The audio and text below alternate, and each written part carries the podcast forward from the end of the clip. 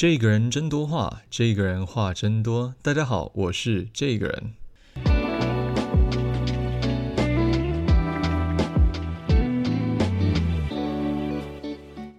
欢迎各位来到《这个人真多话》的第四集。在这一集呢，想要聊一聊最近的一些感触吧。那最深的感触叫做同理心。其实同理心哦，真的是一个很困难的事情。你要花很大的时间力气呢，去了解自己是怎么想的，那这个事件可能是怎么样，还有对方可能是怎么想的。然后我们在思索着自己跟对方是怎么想的时候，我们要花一些时间跟精力去看看，诶，自己跟对方是不是有所谓的这个负能量的表达方式。那大家知道比较有名的，在台湾哦，给各位一个关键字哦，这个心理学大师叫萨提尔啊。那他有提过很多人在压力下不同的阴影的状况，有的是逃避啊，有的是超理智啊，等等等。每一个人都有不同的压力的阴影方式，所以我们在沟通上很多时候会有说不出口、口是心非。那这样子要怎么样表达同理心呢？然后再猜又很累，要怎么办呢？我个人觉得自己经历过很多事情之后，给大家的建议会是：你先看你当下是想要怎么做，然后先以自己的想法为依归，然后你先把自己的状态变得比较舒服了以后，然后觉得是开心的、快乐的，然后当下是富足的，然后呃焦虑感有下降。然后你跟你自己相处的时候，不是只追求快乐的高点哈，而是在心情低下来的时候，你也可以很游刃有余的面对。那在这个条件之下呢，你就有能力更多的时候去同理他人。但这个同理他人呢，说来容易做来难。那具体要怎么做呢？首先，你可能可以去思考一下，就是说，你仔细的观察对方，诶，他在什么样的状况下，比方说做事是不是会拖延呢？那以做事拖延这件事情来说，很多人都会有一个迷思哦，什么样的迷思？会觉得啊，奇怪了，这件事情不就是这么样做、这样做、这样做，那会很快的、顺顺利利的就做完吗？为什么需要耗费那么多时间才能完成呢？或是比方说，哎啊，奇怪了，呃，其实这件事有更好的做法啊，那为什么你不采取比较好的那个做法呢？我记得我前几天跟我妈妈聊天啊，她有提到一个故事，我觉得蛮好的。这个故事是这样啊。呃，他当时忘记是念国中还是高中的时候，有一天他红着眼睛去学校。那大家都知道，整晚没睡就会红着眼睛嘛。那当时他的英文老师就问他说：“诶，你你你昨天念一整晚的英文单字哦？”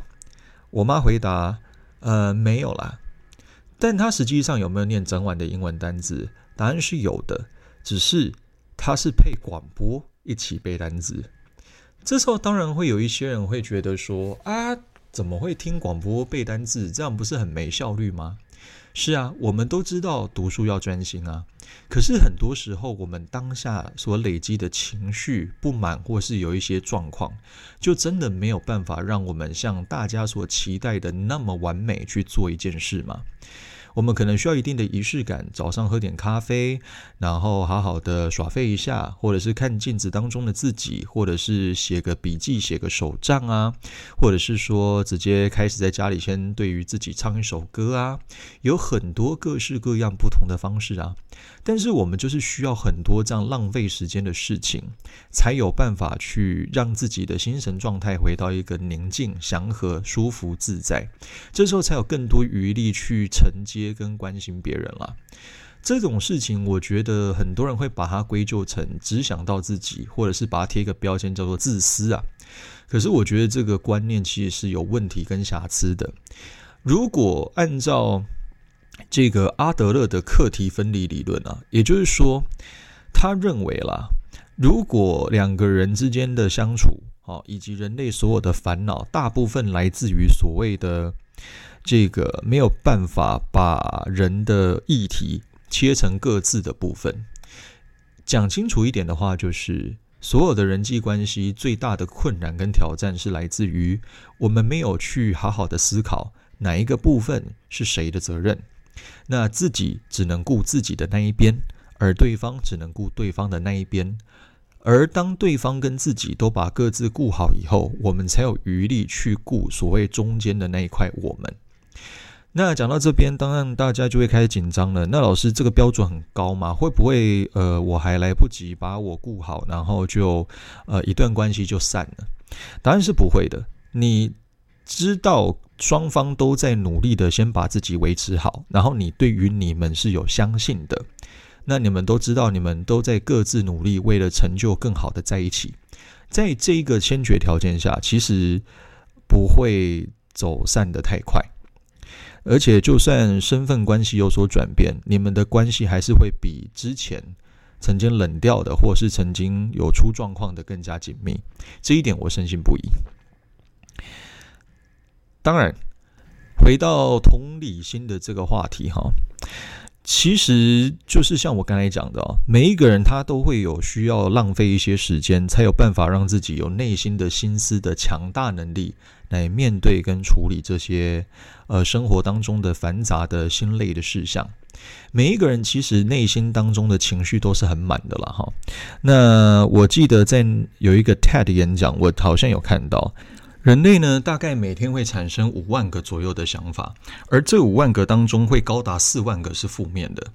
那在这样的情况下，真的每一个人在现在压力大的社会，要有时间去把自己整理好，其实就已经很困难了啦。哈，那回到同理心，刚才讲到每个人做事的方式有所不同，意思是说，当有个人他看起来好像。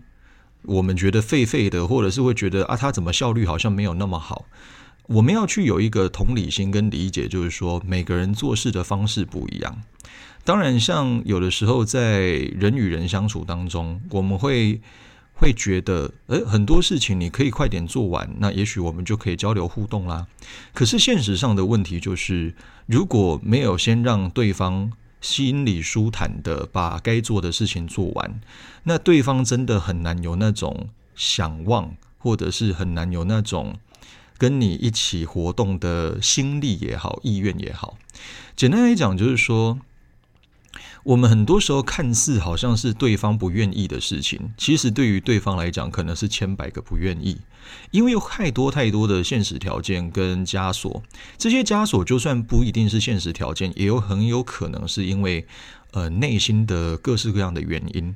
那我们必须得把自己的内在照顾好啊，或者是先处理好很多的议题。那有的时候只是今天精神状态不佳，或者是纯粹就是懒得出门等等等。所以在很多很多很多的综合因素底下，我们很难真的去看到另外一个人为什么可以把事情做好，或者是做不好。那想要跟大家讲的就是。每一个人都有他自己不同的时区、不同的速度、不同进步的方式。那其实最好的办法就是陪伴，然后真的告诉他慢慢来比较快。那相处的过程当中，如果有曾经，比方说你又觉得对方好像跟你不太一样，我觉得可以拿出来说。但更多的时候是一个换立场的包容、鼓励跟支持，让对方知道说：“OK。”呃，我有自己的节奏了，然后可能一开始你不懂，所以你一直很常逼我，但是后来，诶，慢慢的，也许往前走，哦，你他就会发现，就是说，OK，你是一个很中性的力量，你只是从旁去听听看发生了什么事，然后并且让他知道说，啊，你要花多少时间都可以，反正你忙完了，转身如果需要我，或者是哦，如果你终于忙完了，我们可以一起聊天，一起玩喽，我也一定会在的。其实这样子。比什么都重要。这个人真多话，这个人话真多。今天跟大家聊同理心啊，谈人际相处，不知道各位收获如何呢？我们下次见，拜拜。